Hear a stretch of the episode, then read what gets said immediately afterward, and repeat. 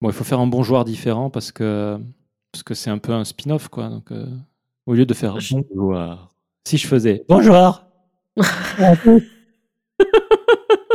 Aujourd'hui, on va se voir pour le, le compte. Ça- C'est avec ça qu'on va pas perdre des auditeuristes du tout.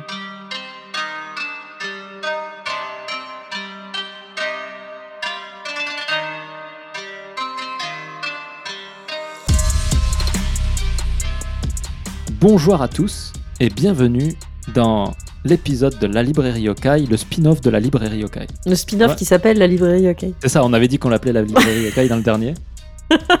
Comme ça, c'est clair, le début, tu vois, est vachement clair. C'est trop bien. Et je suis content parce que euh, j'ai galéré, hein, j'avais pas de temps ce mois-ci. Je me suis dit, mais je vais jamais pouvoir tout, tout faire et tout. Puis je me suis rappelé que le principe, c'était que ça dure 15 minutes. Euh, même si s'il si, y a l'envie de, de, de, de fouiller plus hein, tout ce qu'il y a derrière les comptes.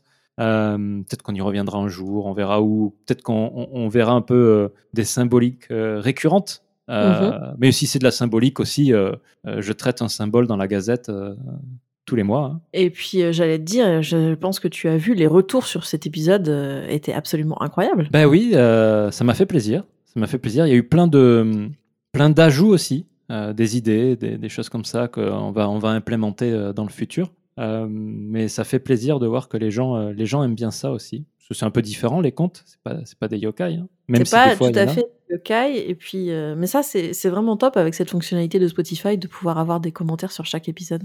Mm, mm. Donc, euh, n'hésitez pas à venir faire vos commentaires ou à ajouter vos propres références culturelles en dessous parce que c'est euh, c'est hyper pratique. Moi, je suis très très contente de cette. euh, Spotify n'est pas tout, tout beau tout rose, mais ça, en tout cas, ça, c'est top. Laissez des commentaires. Ah, ah, voilà, bébé yokai. Ah, bébé yokai. Tu me laisses euh, finir l'épisode après je- Pourquoi papa Ouais, voilà. Voilà, on peut demander à, à David de prendre ce Pourquoi Papa et de le remixer pour en faire une chanson. D'en faire, euh, ce sera notre euh, générique.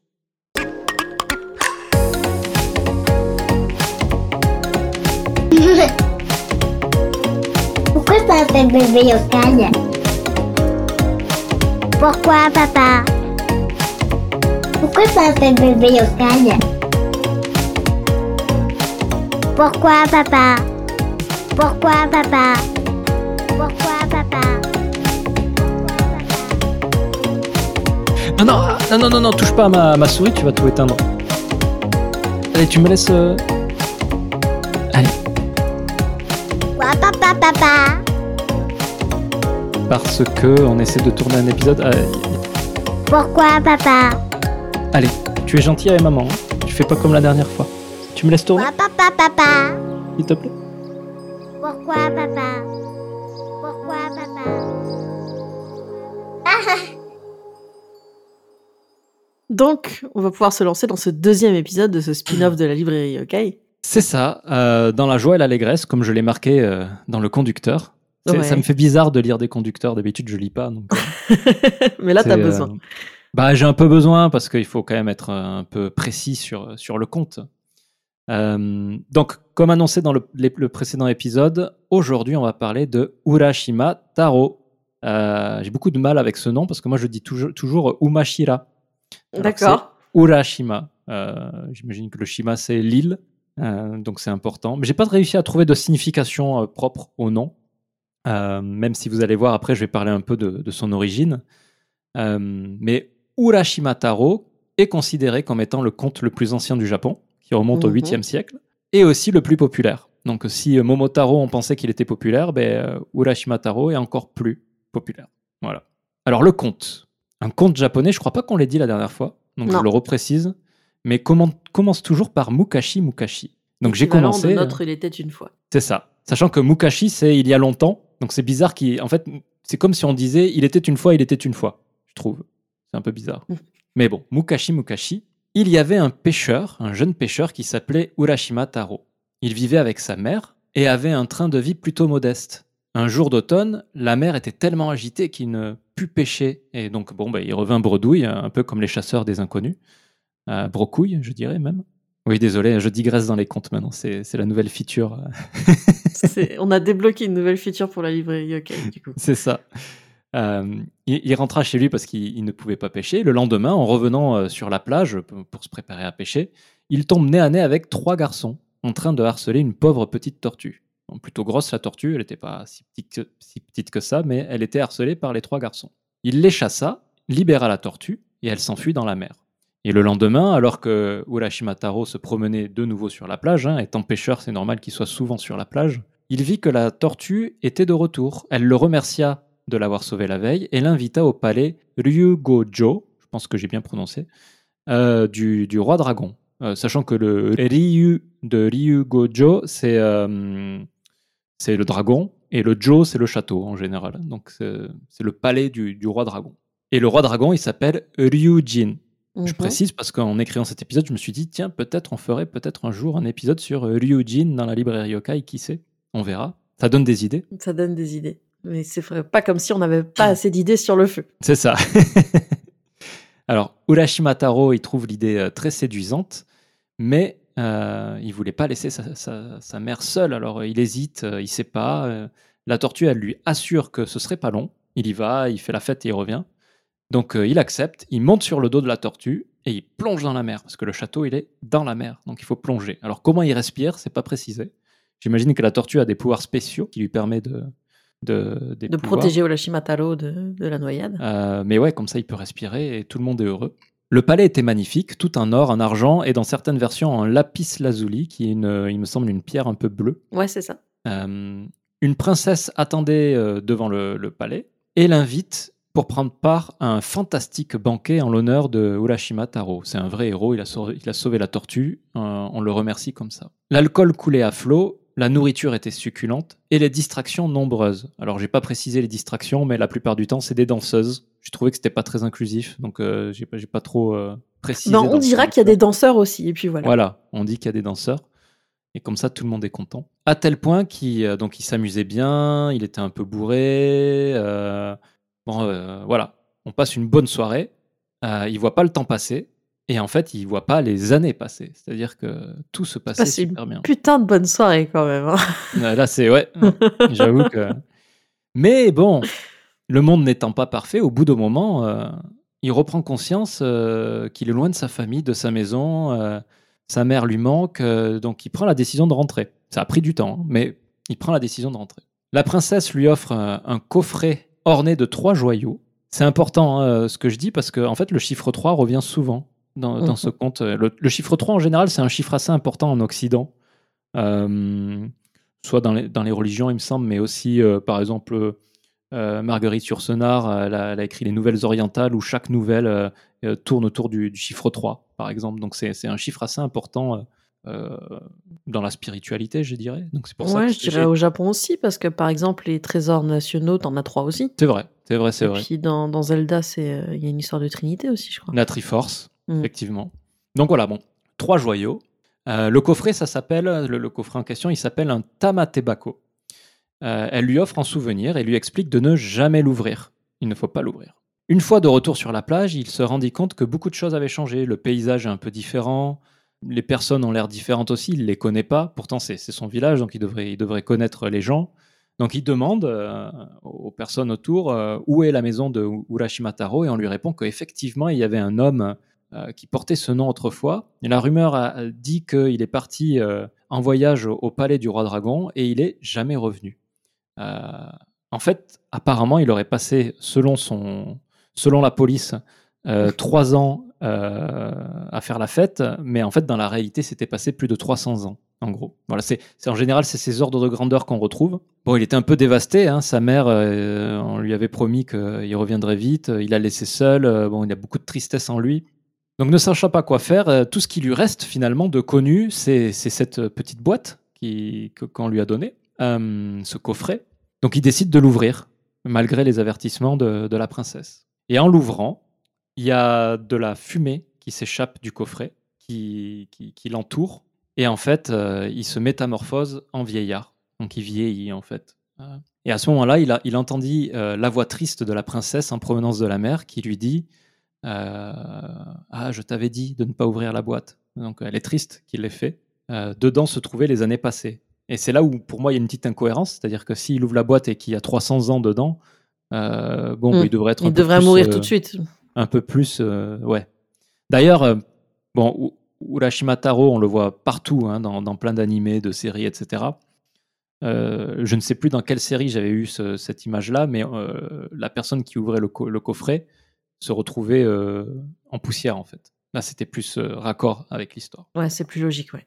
Mais voilà, donc ça c'est le petit. euh, donc il, n'avait plus qu'à. Dans, dans- dans le, le- le conte officiel, euh, il, il est triste, il pleure et il attend sa mort, en gros. Donc, arrivé là, honnêtement, j'ai du mal à comprendre la morale de ce conte. C'est un, un peu curieux, quoi. Je... Le gars, il sauve une tortue et puis, euh, et puis à la fin, il a que tristesse. Mais est-ce que tous les contes ont une morale? C'est vrai, c'est vrai. Est-ce que tous les contes ont une morale? C'est très occidental, je pense, comme, euh, comme vision. Euh, mais je pense que c'est là où je suis un peu frustré, mais euh, j'avais pas forcément le temps. Mais ça mériterait. euh, J'imagine qu'il y a des gens qui ont écrit des thèses sur, sur ce conte-là. Ça, ça méri- mériterait d'aller voir le, le matériel universitaire de recherche sur ce conte Mhm. pour, pour comprendre un peu plus la, la symbolique. Alors, il y a une variante qui est arrivée plus tard, la version de Keigo Seki.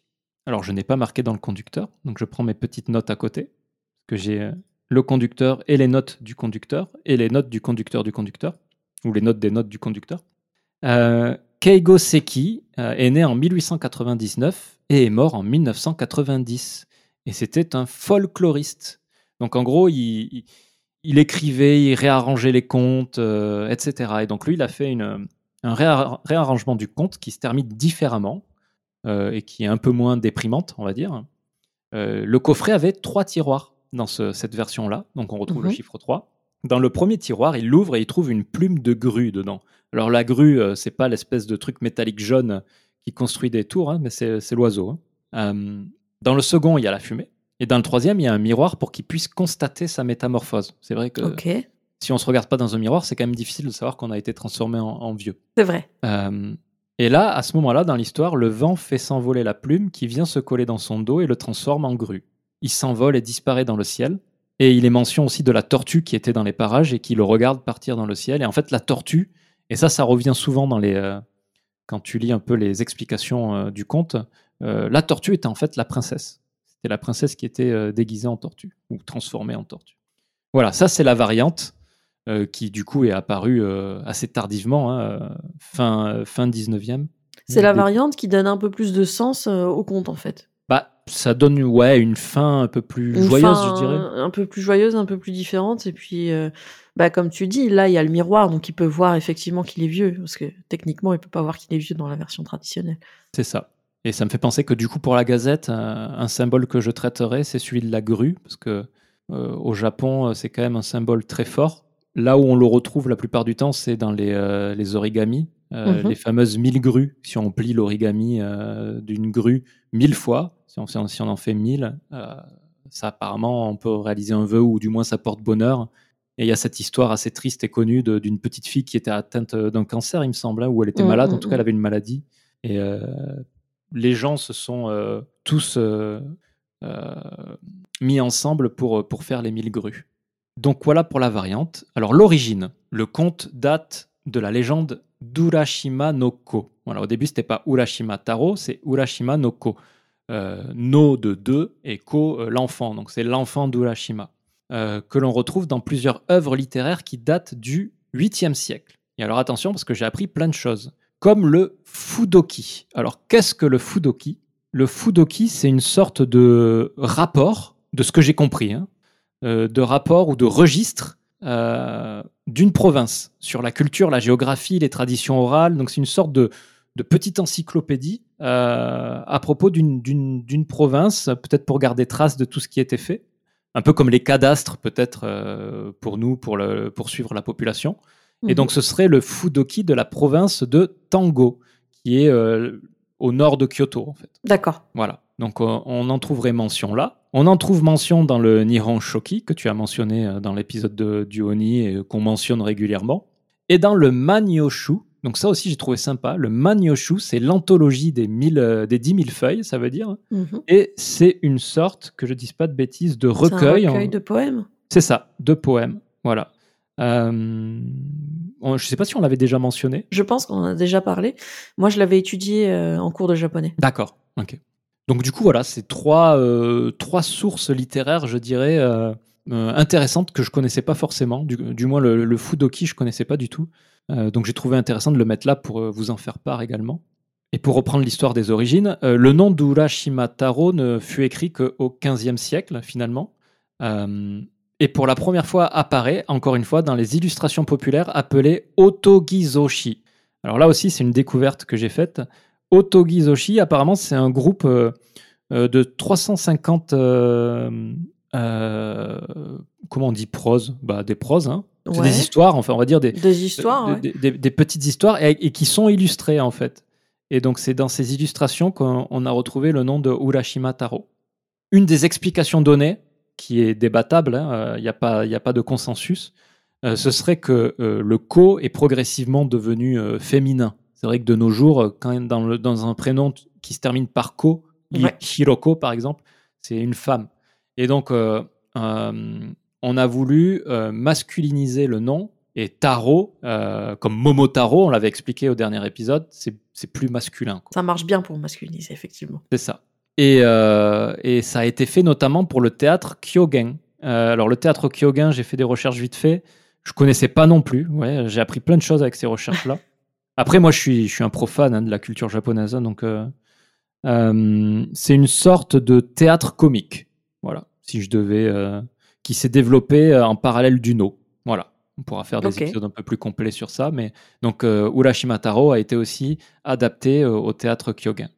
Il faut savoir que le fait qu'il monte sur le dos de la tortue pour plonger vers le palais est aussi plutôt moderne, et c'est apparu vers le XVIIIe siècle. Avant, il prenait un bateau vers euh, le monde de la princesse appelé Horai. Et là, du coup, j'ai découvert effectivement que ce conte, à partir de ça, on, comprend que le conte a des origines chinoises finalement, parce que le mont Horai, euh, c'est en fait euh, un nom, le nom japonais du mont Penglai, Pen- Penglai ou Penglai, je sais pas comment on le prononce, P-E-N-G-L-A-I, qui est un territoire légendaire de Chine. Et tu vois, c'est quand j'ai commencé à arriver euh, dans ça que je me suis dit, à un moment donné, il va falloir qu'on s'attaque à la mythologie chinoise, comme on disait dans l'épisode des Oni. Mhm. parce que euh, parce que ça a l'air c'est un- le légendaire monde euh, pinglé enfin, t'as envie de savoir ce qui s'y passe quoi.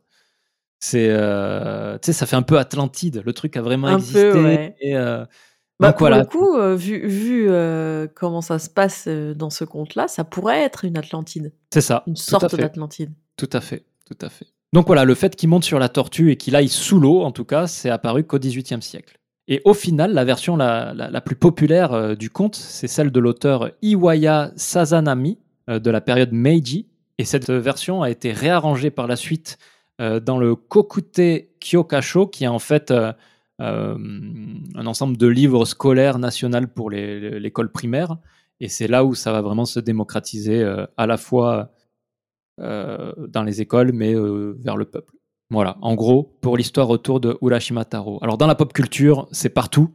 Euh, je suis sûr que quand je vous ai parlé de tortue, vous avez de suite fait la le lien avec Dragon Ball. Euh, Pourquoi? J'ai pas vu Dragon Ball. ah, En fait, Dragon Ball, donc Dragon Ball, en fait, ça, se sépare euh, en deux. Tu as Dragon Ball, c'est quand il est petit, et après ça devient Dragon Ball Z quand il devient un peu plus, euh, un peu plus grand, pour simplifier. Et quand il est petit, euh, l'histoire commence avec sa rencontre avec Bulma, d'abord. Tu, tu dois savoir euh, voir qui c'est Bulma. Ouais, ça je vois. Euh, c'est l'élément déclencheur qui fait qu'il va partir de sa petite cabane euh, et qu'il va partir voyager. Donc il a un nuage magique, il a un bâton, il a une queue de singe. Ça reprend l'histoire de Sengoku. hein, donc c'est un conte chinois, là aussi, tu vois. Encore une fois, ouais. Et c'est pratiquement dès le début, il va rencontrer une tortue qui va sauver. Alors le- pour le coup, il la sauve en lui donnant à boire de l'eau salée. Et parce qu'elle l'a sauvé, euh, elle le f- elle l'amène à la plage. Il l'amène à la plage pour qu'elle puisse repartir euh, par la mer. Et c'est elle qui va ramener Tortue Géniale. Donc c'est là où il y a la rencontre avec Tortue Géniale, qui va lui donner en remerciement le nuage magique. Voilà. D'accord, ok. Donc c'est une référence clairement à Urashima Taro. Là, on peut pas, on peut pas faire mieux. Après, dans Yu Yu Hakusho, j'en parlais dans l'épisode euh, Oni aussi. euh, tu as Urashima Taro euh, qui s'appelle Ura Urashima. Euh, c'est vers la, il me semble que c'est vers la fin du manga. Il y a un tournoi, euh, donc ils se battent euh, contre différentes équipes et un élément de l'équipe adverse, c'est lui et c'est tous des, c'est tous des mecs pas sympas quoi. Donc il est pas sympa. Il est là avec sa canne à pêche et et à un moment donné, il ouvre sa boîte avec, avec la fumée. pour transformer son adversaire en vieillard. Mais il se trouve qu'en fait, l'adversaire était un yokai en forme humaine. Et en fait, au lieu de le transformer en vieillard, ça le remet dans sa forme originelle de yokai. Et là, il devient super fort et il déchire, il déchire euh, Urashima Taro. Donc t'as un parallèle aussi avec euh, cette boîte et cette fumée du coup. Ouais, c'est ça se transforme en vieillard. c'est ça, ouais. C'est, euh, je pense qu'ils ont voulu reprendre les, les points clés de l'histoire, c'est-à-dire euh, Urashima qui a une canne à pêche euh, parce que c'est un pêcheur, et la boîte avec la fumée, en gros, qui est repris. Après, dans Final Fantasy XIV, dans le- l'extension Stormblood, qui est maintenant gratuite d'ailleurs, hein, euh, il me semble que c'est gratuit jusqu'à Stormblood. Euh, L'instance de niveau 63, le palais aux marées violettes, c'est clairement le palais euh, du, du roi dragon, avec le deuxième boss qui est la princesse, qui s'appelle la princesse de Ruby. Donc euh, voilà, dans Final Fantasy XIV, tu as quelque chose qui est lié directement à ça. The Battle Cat. alors, je, je suis tombé dessus et en fait, c'est un jeu qui, qui est horrible. C'est des chats blancs super mal dessinés. C'est une application. Ah oui, mais j'adore ce jeu. et apparemment, c'est un Uber rare cat. Donc, c'est un, c'est un- tu sais, c'est gacha ces trucs-là. Tu, tu, tu chopes Ouais, les chats un peu. au-. Et apparemment, il est super rare. Mais voilà, il y a Urashima Taro. Donc ça m'a fait rire, je l'ai mis. Et puis j'ai vu, euh, ça je, je- je l'ai écrit pour toi, mais euh, j'ai vu qu'il y avait dans Okami un gars qui s'appelle Urashima Taro apparemment. Oui, j'y suis pas encore. J'ai regardé un peu pour voir où c'était et en fait, je l'ai pas encore vu. C'est pour ça que ça me disait rien. Mais, euh, mais j'ai hâte de le voir du coup parce que dans Okami, les... enfin, moi j'aime beaucoup Okami et du coup, il y a des petites représentations bah, justement folkloriques. Il y en a beaucoup à l'intérieur du jeu et à chaque fois, ça reprend franchement les, les codes. euh, ça le reprend très bien. Enfin, Okami, euh, grosse recommandation aussi. hein. Ouais, il faudra que je le fasse aussi un jour. Tu l'as jamais fait? Non, non, non, jamais fait. Non, mais je pense qu'il faut parce que. Alors, il y a du yokai, mais c'est pas du yokai comme on s'y attendrait parce que euh, moi, je m'attendais à ce que les mobs, ce soit un kappa, un tengu, etc. Et en fait, les mobs sont des créatures inspirées des yoko. D'accord. Donc, euh, c'est des, des créatures propres au jeu, qui ont des noms propres euh, au jeu. Et clairement, il y en a un qui est inspiré d'un kappa, il y en a un qui est inspiré d'un tengu. Mais euh, ça reste euh, juste une inspiration, en fait. C'est assez rigolo. Mais tu as euh, un personnage qui, euh, qui a des ailes de corbeau et. Et euh, comment dire Et qui se bat, donc forcément c'est un tengu. Enfin, il y, a- il y a vraiment beaucoup, beaucoup d'inspiration. Je pense que on, on pourrait faire ce que tu disais tout à l'heure pour euh, Zelda, qui est que noter à chaque fois que tu joues une inspiration yokai en fait. Ouais. Mais je crois que je vais prendre le réflexe maintenant dans les jeux vidéo de le faire. de Ouais, toute il façon. faut. Mm. Il faudrait, il faudrait.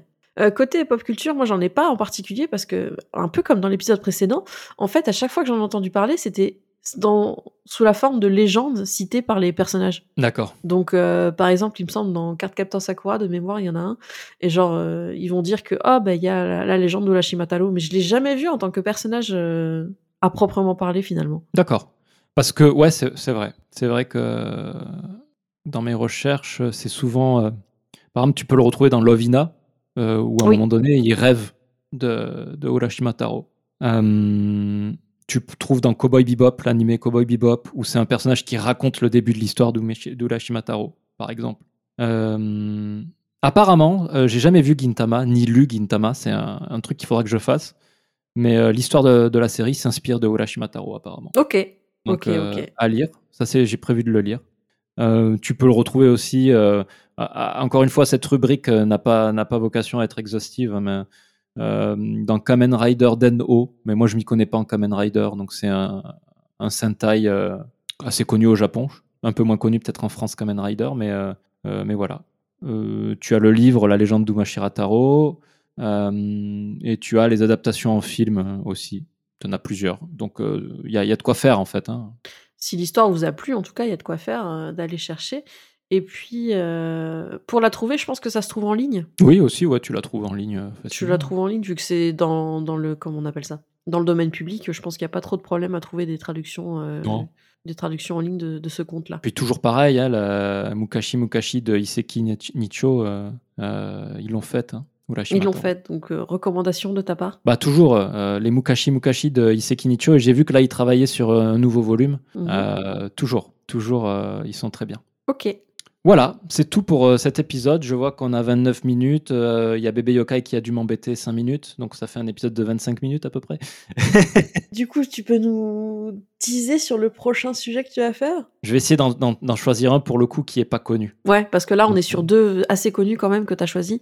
Ouais. C'est vrai que ça pourrait être intéressant de tomber sur quelque chose un petit peu moins connu pour la prochaine fois. Par exemple, euh, dans Iseki Nicho, il y en a une, mais c'est pas celui-là que je ferai, mais, mais qui, qui me fait rire, c'est euh, euh, la femme, euh, enfin c'est un couple, et la femme fait des paix énormes. Et donc, euh, en fait, elle se fait renvoyer de la famille des beaux-parents, enfin de la maison des beaux-parents, parce que ça met le bazar de faire des paix énormes, ça fait bouger les meubles et tout ça. Et, D'accord. euh, et donc, elle est renvoyée chez elle et son mari la raccompagne chez elle. Et sur le chemin, il y a trois, euh, trois choses qui se passent où l'épée, en fait, euh, les aide à surmonter les obstacles. Mhm. Et donc, de ce fait, le, il décide de revenir chez les beaux-parents et elle se fait construire une petite maison à côté, mais du coup, elle reste parce que c'est bénéfique aussi. quoi. Voilà, en gros, euh, ça- je la trouve rigolote, ça. Il faudra que je la fasse un jour pour Quelle est la morale de cette histoire aussi? On se le demande. Ça me fait penser au Kappa et au- aux bagarres de paix. Tu sais, il y a les- Oui, oui, c'est vrai qu'ils n'aiment pas l'épée, les capas. Et puis il y avait les, les bagarres de paix au Moyen Âge. Et puis, Ils ont les- retrouvé les- des scrolls. euh.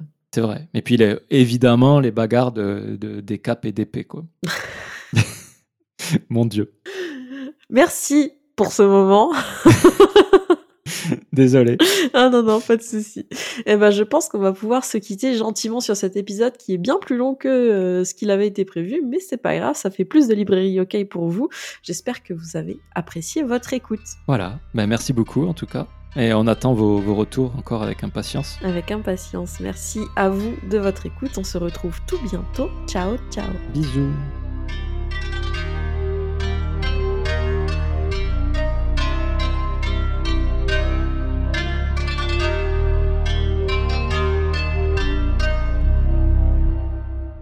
昔々あるところに浦島太郎という心優しい漁師が住んでいました。 ある日、海辺を歩いていると、浦島太郎は亀に出会います。村の子供たちがいじめていたのを助けてあげたのです。数日の後、浦島太郎はいつものように漁に出かけました。すると、あの時助けた亀が、浦島太郎のところにやってくるではありませんか？あの時助けていただいた亀でございます。お姫様が、竜宮城でお礼をのおもてなしをしたいと申しております。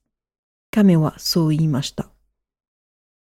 亀は浦島太郎を甲羅の上に乗せると海に潜って竜宮城に連れて行きました。